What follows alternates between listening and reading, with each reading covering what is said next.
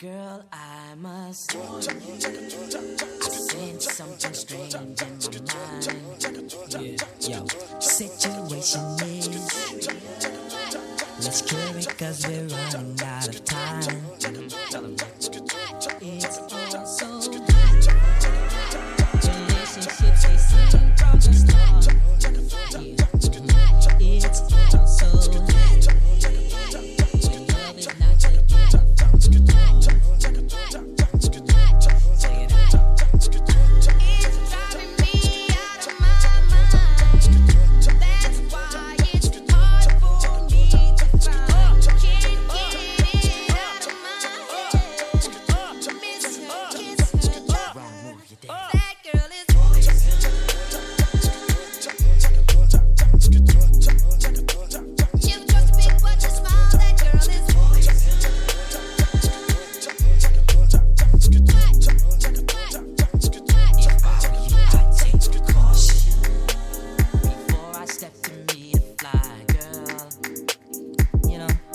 Cause in some, you think she's the best thing in the world.